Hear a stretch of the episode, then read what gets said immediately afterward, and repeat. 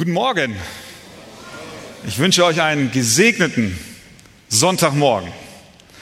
Wir machen Fortsetzung heute im Johannesevangelium und äh, es wäre schön, wenn wir noch einmal zusammen aufstehen und den Text lesen aus Johannes Kapitel 7, Vers 1 bis 13. Johannes Kapitel 7, 1 bis 13. Das Thema heute lautet die ungläubigen Brüder Jesu. Und danach zog Jesus in Galiläa umher, denn er wollte nicht in Judäa umherziehen, weil die Juden ihn zu töten suchten. Es war aber das Laubhüttenfest der Juden nahe.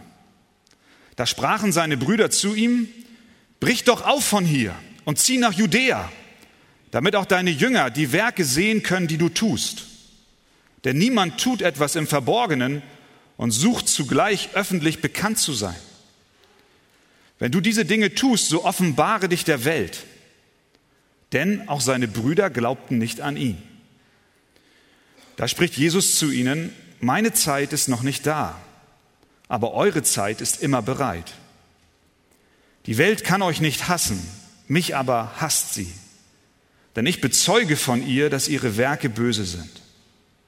Geht ihr hinauf zu diesem Fest. Ich gehe noch nicht zu diesem Fest hinauf, denn meine Zeit ist noch nicht erfüllt. Und als er dies zu ihnen gesagt hatte, blieb er in Galiläa. Nachdem aber seine Brüder hinaufgegangen waren, ging auch er hinauf zum Fest, nicht öffentlich, sondern wie im Verborgenen. Da suchten ihn die Juden während des Festes und sprachen, wo ist er? Und es gab viel Gemurmel seinetwegen unter der Volksmenge. Etliche sagten, er ist gut. Andere aber sprachen nein, sondern er verführt die Leute. Doch redete niemand freimütig über ihn aus Furcht vor den Juden.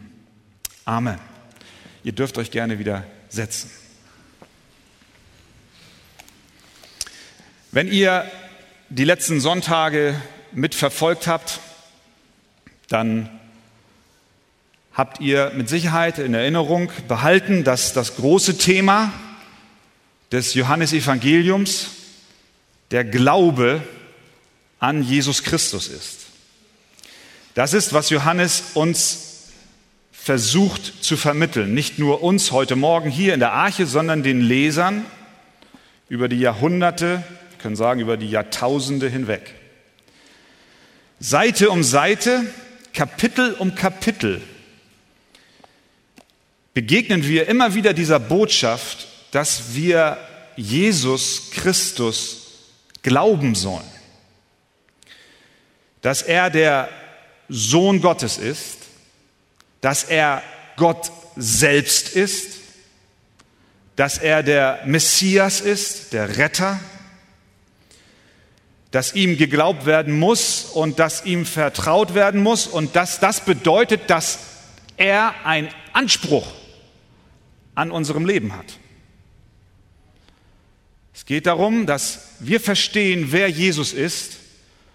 Und Johannes erklärt das, wir haben es ab und zu auch schon erwähnt, und auch in diesem Kapitel kommt uns dieser Gedanke wieder ganz stark hervor. Johannes schreibt in Kapitel 20, warum er das Ganze geschrieben hat. Es ist geschrieben, damit ihr glaubt, dass Jesus, der Christus, der Sohn Gottes ist so dass ihr durch den Glauben Leben habt in seinem Namen. Also, der Text ist geschrieben, damit wir glauben, dass Jesus Christus der Sohn Gottes ist. Nun ist es so, dass Menschen das von sich aus grundsätzlich nicht tun. Du schaust in deiner Umgebung und stellst fest, vermutlich die wenigsten Menschen, die du kennst, es sei denn, du bewegst dich hier nur in der Gemeinde, die wenigsten Menschen glauben das. Sie mögen an Gott glauben, auch das tun nicht alle. Aber wenn es darum geht zu glauben, dass Jesus Christus der Sohn Gottes ist, dann drehen sich viele ab. Viele rühmen sich ihrer Intelligenz und meinen beweisen zu können, dass es keinen Gott gibt. Sie wollen nicht glauben. In einem Philosophieseminar an einer Universität hat der Professor in einer Vorlesung, in einem Seminar, in einem kleineren Kreis, den Studenten eine Beweisführung vorgestellt, mittels derer er ihnen erklären wollte, dass es nicht sein kann, dass Gott existiert. Er stellte folgende Frage. Wer von euch hat Gott schon einmal gehört? Und die Studenten waren still. Niemand hatte Gott bisher gehört. Wer von euch hat Gott schon einmal berührt?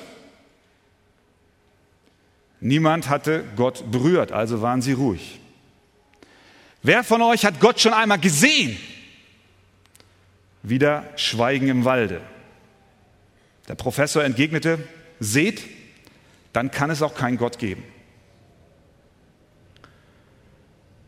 Einen Augenblick später meldet sich einer der Studenten und bittet um, um Wortbeitrag. Er möchte gerne etwas sagen und der Professor sagt in freudiger Erwartung, was denn dieser Student ihm jetzt entgegnen könnte auf seinen ach so klugen Beweis. Da erhob sich der Student, wandte sich an seine Kollegen und fragte, wer von euch hat das Gehirn unseres Professors schon einmal gehört? Es war still. Wer von euch hat das Gehirn unseres Professors schon einmal berührt? Niemand antwortete. Wer von euch hat schon einmal das Gehirn unseres Professors gesehen? Wiederum Schweigen im Walde. Und dann sagte er, gemäß der Logik unseres Professors hat er kein Gehirn.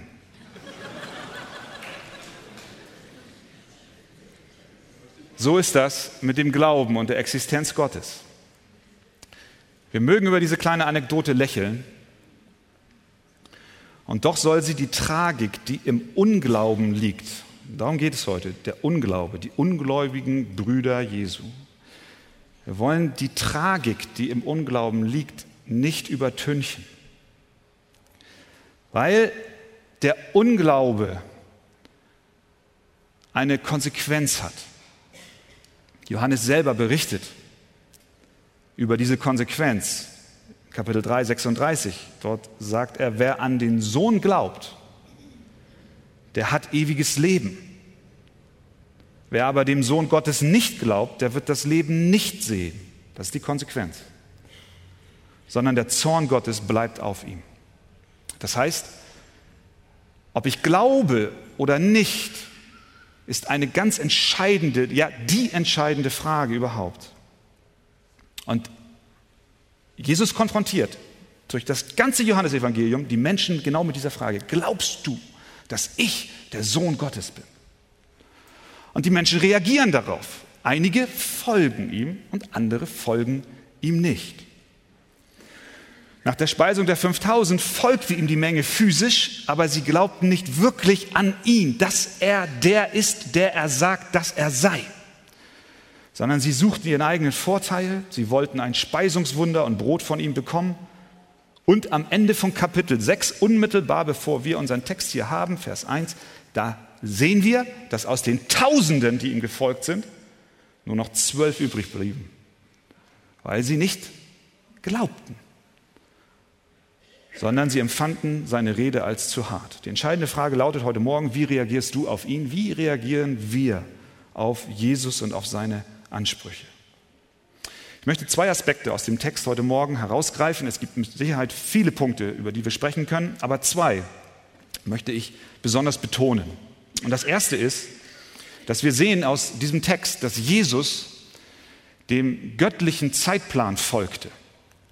Jesus folgte einem Zeitplan, der von Gott vorgegeben war. Wir wissen, dass Jesus seinen Willen und seine Pläne stets dem Willen Gottes unterordnete.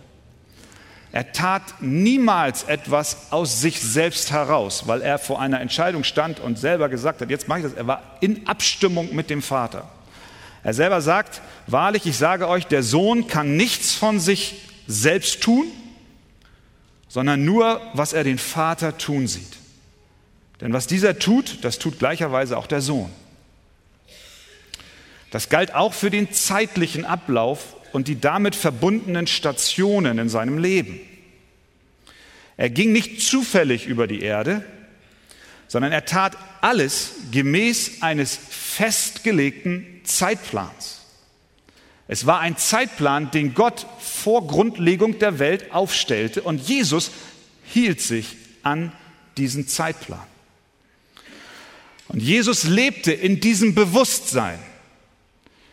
Er lebte in dem Bewusstsein, dass alles, was er tut, in Abstimmung geschieht mit seinem Vater. Und das war auch der Hintergrund seiner Reaktion. Wir haben gelesen, die Brüder, seine Brüder, sagen voller Begeisterung zu ihm, Jesus, komm, geh nach Jerusalem, zeig dich der Menge.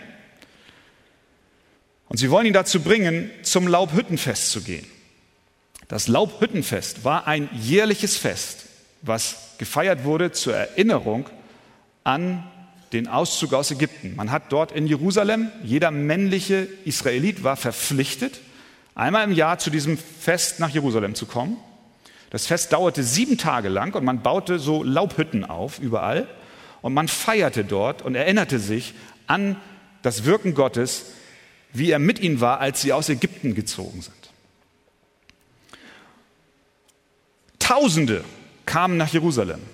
Das war ein geeigneter Anlass, doch für Jesus seine Macht und Stärke in der religiösen Hauptstadt zu demonstrieren. Aber Jesus antwortete seinen Brüdern auf ihre Bitte schlichtweg, meine Zeit ist noch nicht da, Vers 6 und Vers 8, geht ihr hinauf zum Fest, ich gehe noch nicht zu diesem Fest hinauf, denn meine Zeit ist noch nicht erfüllt. Das Leben Jesu war nicht getrieben und gesteuert von Massenaufläufen und Volksmengen, sondern vom Zeitplan Gottes. Sein ganzes Leben stand vom Anfang bis zum Ende unter diesem göttlichen Plan. Paulus sagt im Galaterbrief über die Geburt Jesu folgendes. Als aber die Zeit erfüllt war, sandte Gott seinen Sohn. Jesus kam und handelte nicht nur während seines Lebens gemäß des göttlichen Zeitplans, sondern er kam selbst mit seiner Geburt genau dann, als die Zeit Gottes erfüllt war. Als die Vorbereitungen für die Geburt Jesu abgeschlossen waren, kam Jesus auf die Welt. Als die Prophetien im Alten Testament alle ausgesprochen waren, die ausgesprochen werden mussten bezüglich des Kommens des Messias, als das abgeschlossen war, kam Jesus auf diese Welt. Als die Römer Straßennetze gebaut hatten und als Alexander der Große vorher dafür gesorgt hat, dass Griechisch die Weltsprache war, als die Bühne bereitet war, als die Zeit erfüllt war, nicht nur heilsgeschichtlich in der Weise, was die Propheten sagen, sondern auch kulturell, historisch, als die Zeit erfüllt war, kam Jesus auf die Welt. Die, die Szene war gesetzt. Der Augenblick war bestimmt. Und niemand konnte diesen Augenblick umwerfen. Die Straßen waren gebaut, die, die Sprache war da, mittels derer nachher die, das Evangelium seinen Weg machen konnte. Alle Voraussetzungen waren erfüllt. Jesus kam nicht einen Augenblick zu früh und nicht eine Sekunde zu spät. Er kam, als die Zeit erfüllt war. Und so handelte er auch in seinem Leben. Er handelte gemäß des göttlichen Zeitplans. Er starb auch erst dann, als die Zeit erfüllt war. Er stand von den Toten auf, als die Zeit erfüllt war.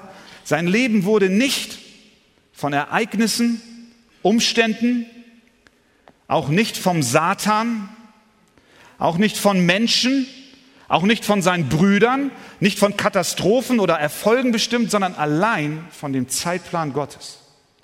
Mögen die Mächte der Finsternis auch noch so getobt haben, als er über diese Erde ging, und sie alles versucht haben, den Zeitplan Gottes über den Haufen zu schmeißen, keine Chance. Keine Chance. Er handelte gemäß eines ewigen Zeitplans. Und nun war das nicht anders. Es war noch nicht an der Zeit, in aller Öffentlichkeit zum Laubhüttenfest zu ziehen. Meine Zeit ist noch nicht da, Brüder. Ihr wollt mich zu etwas treiben, was noch nicht dran ist. Eure Wünsche, eure Vorstellungen, euer Bitten, das dominiert nicht mein Leben, sondern ich werde dominiert und ich lebe im Einklang mit meinem Vater im Himmel. Auch seine Aufenthaltsorte waren bewusst gewählt. In Vers 10 kehrt Jesus dann nachher doch zurück nach Jerusalem, da kommen wir gleich hin. Aber zuvor hatte er Jerusalem in Kapitel 5 verlassen. Wir erinnern uns daran. Ihr erinnert euch an die Heilung des Gelähmten am Teich Bethesda. Ja? Jesus kam dahin und er heilte den Gelähmten und das war am Sabbat. Und die Juden haben sich sehr aufgeregt, dass er dies am Sabbat tat, weil er damit ihre Gesetze übertreten hat, die sie sich selbst auferlegt hatten. Und sie suchten ihn zu töten. Und als er dann noch sich selber Gott gleich machte, dann heißt es in Kapitel 5, 18, sie suchten noch mehr, ihn zu töten, weil er nicht nur den Sabbat brach, sondern auch Gott seinen eigenen Vater nannte, womit er sich selbst Gott gleichstellte. Das war der Augenblick, als er das letzte Mal, gemäß Johannes, in Jerusalem war. Dann verließ er Jerusalem und ging nach Norden, nach Galiläa. Und nun steht er hier, Kapitel 7, vor der Schwelle und vor der Frage, ist es jetzt der Punkt, wieder zurückzugehen nach Jerusalem. Das Laubhüttenfest war nahe. Er ging dann nach Galiläa und wir haben davon gesprochen, er vermehrte das Brot, er stillte den Sturm, die Menschen kamen hinterher. Das ganze Kapitel 6 ist ein sehr, sehr langes, das längste Kapitel und wir haben diese Auseinandersetzung mit den Menschen, die ihm folgten und er lehrte sie und schließlich gingen sie weg. Und das alles, so sagt Johannes, fand statt zur Zeit des Passafestes. Kapitel 6, Passafest im April ungefähr. Und jetzt sind wir kurz vor dem Laubhüttenfest im Oktober ungefähr. Dazwischen sind sieben Monate. Eine Spanne von sieben Monaten. Johannes sagt lediglich, schlichtweg, und danach zog Jesus in Galiläa umher. Wir sprechen gerade davon, dass, dass das Leben Jesu geplant war. Sein Zeitpunkt, als er kam, auch was er tat und auch an welchen Orten er sich aufhielt. Was hat Jesus in dieser siebenmonatigen Zeit getan? Die anderen Evangelien berichten ebenfalls unter der Angabe von Orten, dass er in Galiläa umherzog. Ihr könnt das gerne mal studieren, was dort alles geschah zu der Zeit. Was aber deutlich wird, ist, dass diese Zeit charakterisiert war, dass Jesus sich von den Massen zurückzog, um mit seinen Jüngern allein zu sein.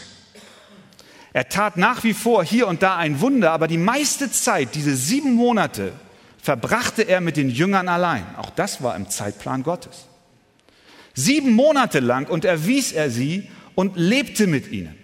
Er bereitete sie auf seinen Tod vor. Wenn ihr mal ins Markus-Evangelium geht, dort kommt er immer mehr dazu und erklärt ihnen, es kommt der Zeitpunkt, wo ich sterben werde. Er nahm seine Jünger mit sich. Er versammelte sie um sich. Er nutzte die sieben Monate. Das war im Zeitplan Gottes. Es war vorherbestimmt.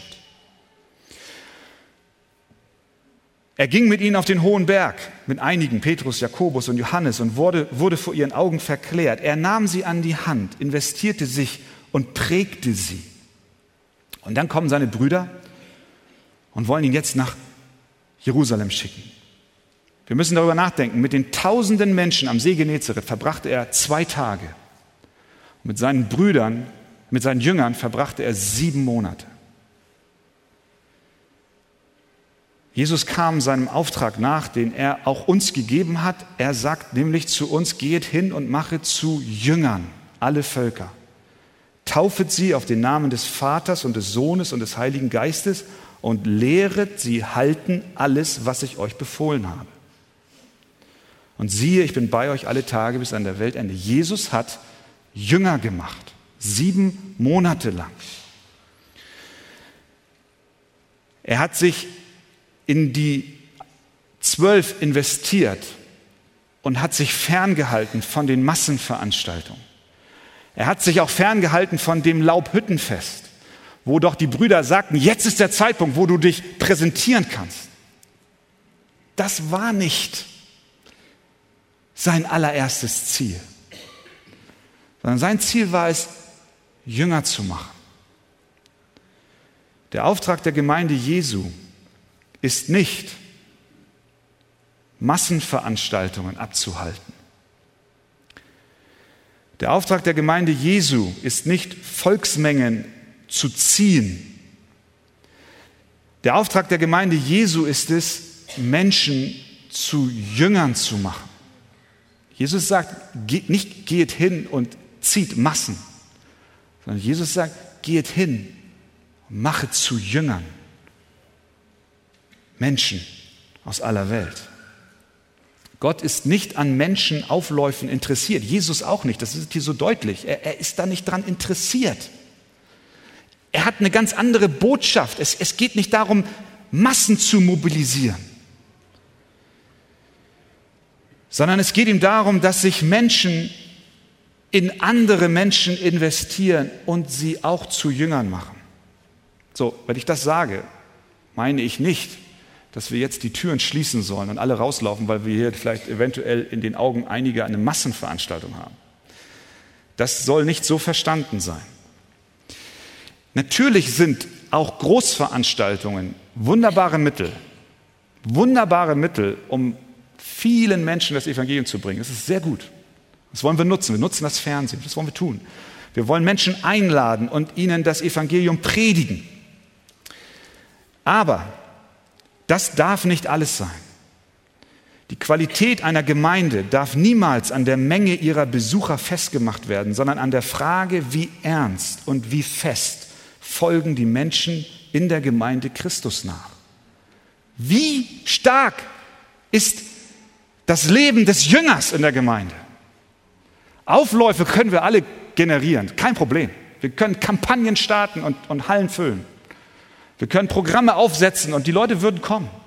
Das ist es nicht. Jesus macht es hier so deutlich. Es geht nicht darum, auf dem Laubhüttenfest sich zu präsentieren, sondern es geht um etwas anderes. Und so müssen wir uns auch die Frage stellen, wie gewinnen wir, wie machen wir Menschen zu Jüngern? Wie kann das funktionieren? Wie kannst du dich in das Leben anderer investieren?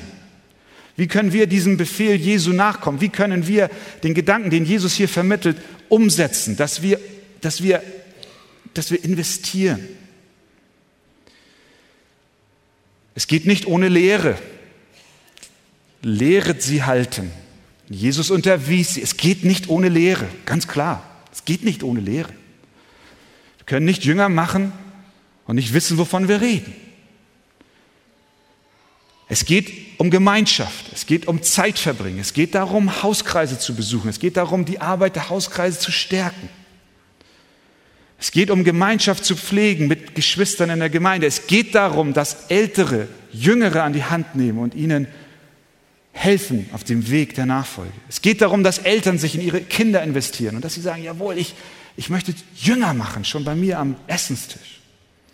Wir sehen also, Jesus bereitete zwölf Jünger intensiv auf die Zeit vor, in der er nicht mehr unter ihnen sein würde. Paulus schreibt dem Timotheus, und was du von mir gehört hast vor vielen Zeugen, das befiehlt treuen Menschen an, die tüchtig sind, auch andere zu lehren. Paulus hat das aufgegriffen, hat gesagt, Timotheus, wenn du Gemeindearbeit machen willst, dann, dann nimm dir Menschen, treue Menschen und investiere in sie, damit sie das multiplizieren. Der Aufruf heute Morgen ist, multipliziere dich, investiere dich. Sei ein echter Jünger, aber investiere dich auch in das Leben von anderen Menschen. Der christliche Glaube wurde von Jesus gestiftet und nur zwölf Männer haben es weitergegeben. Das ist unglaublich. Es fing so klein an, aber die Strategie Jesu war so schlagkräftig, dass er, wenn er nur auf Massenveranstaltungen gewesen wäre, dann hätten wir heute nicht das, was wir haben, sondern er investierte sich und er baute sein Reich mittels Menschen, die er insbesondere an die Hand nahm und die er stärkte, die er lehrte, die er unterwies. Wir sehen also, auch die sieben Monate, von denen Johannes hier schreibt, er zog durch Galiläa, hatte eine Absicht. Jesus lebte, war nicht getrieben von den Menschen, war nicht getrieben von den Umständen, war nicht getrieben von seinen Brüdern, sondern er lebte gemäß des Zeitplanes Gottes. Und jetzt zu dir. Wie lebst du dein Leben? Ich weiß, dass wir häufig in der Versuchung sind, uns treiben zu lassen, uns unsere Entscheidungen, unsere Entscheidung zu treffen aufgrund äußerer Umstände. Wir verlieren manchmal den Durchblick und wir sehen nicht klar. Da ist Not, da ist Krankheit, da ist wirtschaftliche Not, da sind Beziehungen, die zerbrochen sind. Wir lassen uns von Menschen und Umständen treiben. Ich sage nicht, dass wir genauso wie Jesus exakt wusste, was wann dran ist. Das ist dir nicht gegeben und mir auch nicht. Wir sind nicht Jesus. Aber wir wissen, dass auch unser Leben, dass dein Leben in der Hand Gottes gezeichnet ist. Dass er den Tag bestimmt hat, an dem du das Licht der Welt erblickt hast. Dass er auch den Tag bestimmt hat, an dem du diese Erde verlassen wirst. Und wenn er den Beginn und das Ende bestimmt hat, wie kann er nicht auch all das führen und leiten, was du gerade jetzt in diesem Augenblick erlebst? Gott ist mächtig. Er hat die Haare auf deinem Haupt gezählt, sagt sein Wort.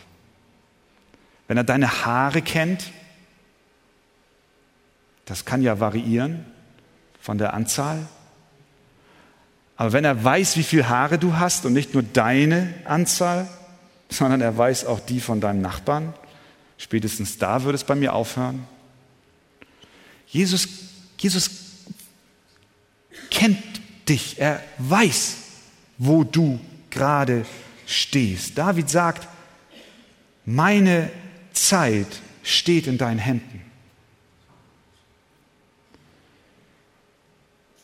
Er sagt auch im Psalm 139, das würde ich gerne noch einmal aufschlagen, 139, Vers 16. Deine Augen sahen mich schon als ungeformten Keim. Und in dein Buch waren geschrieben alle Tage, die noch werden sollten, als noch keiner von ihnen war. Alle Tage deines Lebens waren in sein Buch eingeschrieben, als noch keiner von ihnen war. Jesus handelte gemäß des Zeitplans Gottes und Gott hatte alles bestimmt. Und was immer dich bewegt heute Morgen, sei ermutigt zu wissen, dass alle Tage deines Lebens von Gott bestimmt sind. Menschen brauchen und sollen dich nicht beherrschen. Umstände sollen dich nicht beherrschen. Auch der Satan soll dich nicht beherrschen, sondern Gott ist es, der dein Leben in seiner Hand hält. Meine Zeit steht in deinen Händen. Nimm das mit und sei gestärkt dadurch. Das ist das eine, was wir aus dem Text sehen. Und das zweite ist, es gibt, und da kommen wir wieder zu dem zurück, was ich eingangs erwähnt habe, es gibt offensichtlich einen Glauben, der doch kein Glaube ist. Es gibt einen Glauben, der doch kein wahrer Glaube ist. Die Brüder Jesu wünschten sich, dass Jesus seine Taten noch mehr in der Öffentlichkeit zeigen möge.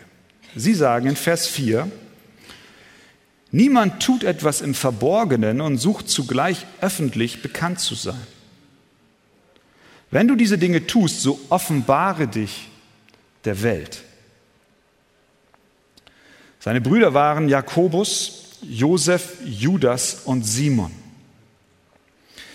Es sind Halbbrüder von Jesus, weil wir wissen, dass Jesus selbst gezeugt wurde vom Heiligen Geist und die anderen waren gezeugt von Josef. Es sind Halbbrüder. Sie waren begeistert von den Wundern, die Jesus tat. Von der Brotvermehrung, von der Sturmstillung, von den vielen Kranken, die gesund wurden, von den Menschen, die folgten und alles drumherum. Es war wunderbar, es war sensationell. Und sie glaubten auch ein Stück weit an ihn, zumindest an die Kraft, die er hatte. Sie waren überzeugt, dass Jesus Wunder tun kann. Und deswegen forderten sie ihn auf, nach Jerusalem zu gehen und den Menschen seine Macht zu demonstrieren. Sie glaubten ein Stück weit. Und dann kommt Vers 5, wie ein Hammerschlag. Die Begründung, warum sie ihn drängten, nach Jerusalem zu gehen, hört sich so an. Denn auch seine Brüder glaubten nicht an ihn. Sie glaubten nicht an ihn. Es ist ein Schock, das zu lesen. Das waren seine Brüder, mit denen er 30 Jahre aufgewachsen war, die ihn kannten von klein auf, die schon gesehen haben, dass er als Kind irgendwie anders war, weil er sich ja nie im Unrecht gestritten hat, weil er ja nie ihnen das Spielzeug geklaut hat, weil er ja niemals sich vermutlich, nee, nicht nur vermutlich, er hat, er hat niemals boshaft ihnen eine reingehauen. Das wussten die Brüder. Sie haben es doch erlebt. Sie haben es doch gesehen. Sie wuchsen doch mit ihm auf. Und als seine Popularität zunahm, da waren sie dabei und haben das miterlebt. Sie glaubten auch daran, dass da was dran ist. Da, da ist doch irgendetwas. Sie glaubten an seine Kraft und Wunder, aber die Diagnose, zumindest hier, ist, wir werden nachher sehen, es gibt noch einen anderen Bericht über sie, aber der ist später. Hier ist die Begründung die, seine Brüder glaubten nicht an ihn. Was heißt das? Es heißt, dass es demnach sein kann, dass du auf der einen Seite glaubst, dass Jesus großartige Wunder wirken kann. Es kann sein, dass du glaubst, dass er viel Kraft hat. Es kann sein, dass du glaubst, dass er ein wunderbarer Mann ist. Es kann sein, dass du auch wünschst, dass er dich segnet mit den Gaben, die er hat. Und doch kann es sein, dass du nicht an ihn glaubst. Und da ist die Tragik.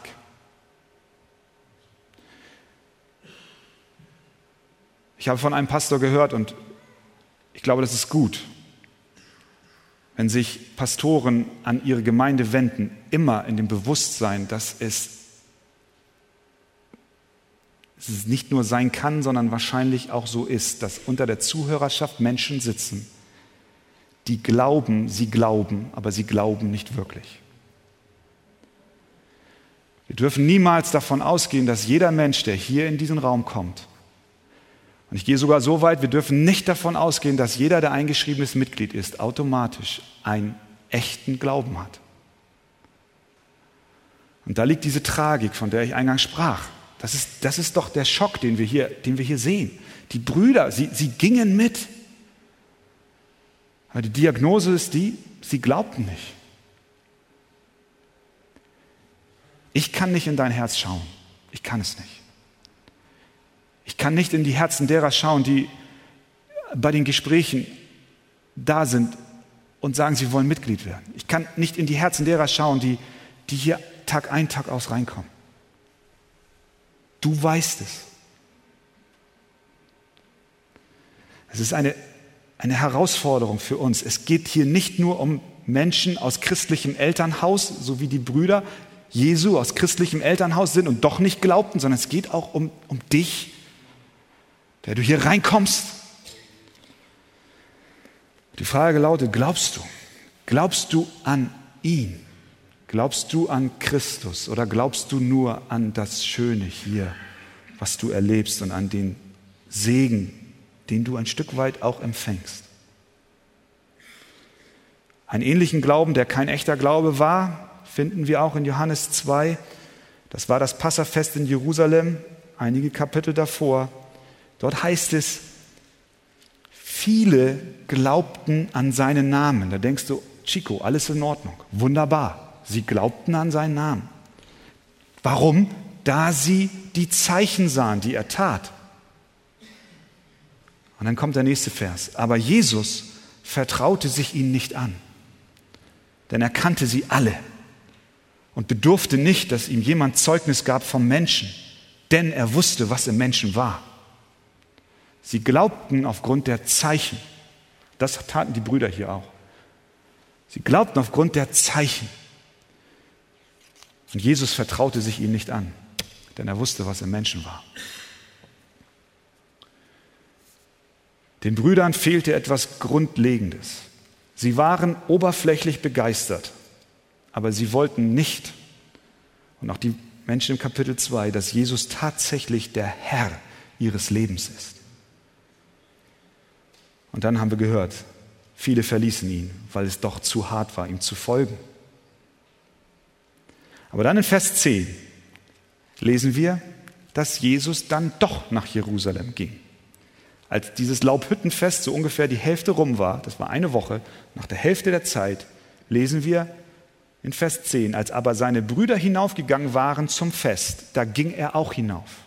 Er ging dann doch hinauf. Aber wie? Nicht öffentlich, sondern heimlich.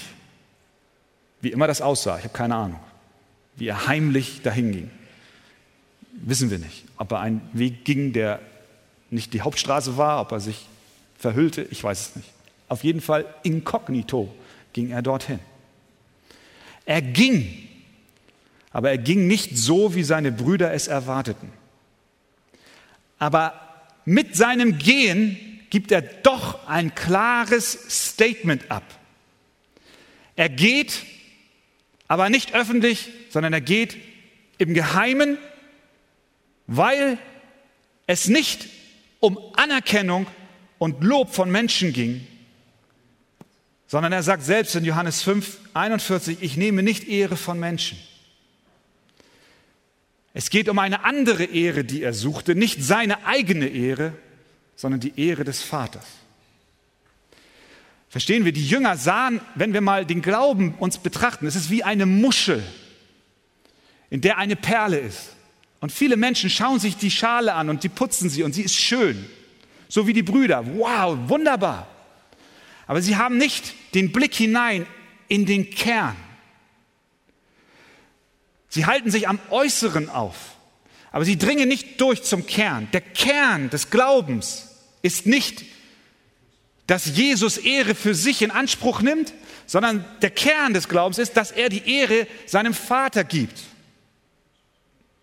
Und der Kern des Glaubens für dich auch ist nicht der, dass wir uns an den Äußerlichkeiten aufhalten und alles so tun, wie es sich so gehört innerhalb der christlichen Gemeinde, sondern der Kern des Glaubens ist, dass wir Christus, Jesus, Gott dem Vater Ehre geben mit allem, was wir tun. Wir sehen es dann, und da kommen wir nächste Woche drauf, als er dann hinging, da ging er in den Tempel, Vers 14, und was tat er? Er lehrte. Das ist der Kontrapunkt. Er setzt nicht auf Wunder und auf Zeichen, sondern wiederum, er lehrt. Und was lehrt er? Er lehrt. Was haben wir da? Vers 18, wer aus sich selbst redet, der sucht seine eigene Ehre. Wer aber die Ehre dessen sucht, der ihn gesandt hat, der ist wahrhaftig und keine Ungerechtigkeit ist in ihm. Mit anderen Worten, Leute, wenn ihr glauben wollt und wenn ihr sehen wollt, dass ich Jesus Christus, der Sohn Gottes bin, dann schaut doch mal, wem gebe ich denn die Ehre? Ich gebe dem die Ehre, der mich gesandt hat. Wahrer, echter Glaube definiert sich nicht über die Ehre und Anerkennung von Menschen, sondern echter Glaube gibt die Ehre und Anerkennung dem lebendigen Gott. Wer von sich selbst aus redet, der sucht seine eigene Ehre. Wer aber die Ehre dessen sucht, der ihn gesandt hat, der ist wahrhaftig und keine Ungerechtigkeit ist in ihm. Das ist eigentlich die Frage. Ehrst du Gott mit deinem Leben? Wenn du jetzt hier gerade denkst, ratter, ratter, ratter, könnte es sein, dass ich hierher komme und ich bin so einer wie die Brüder?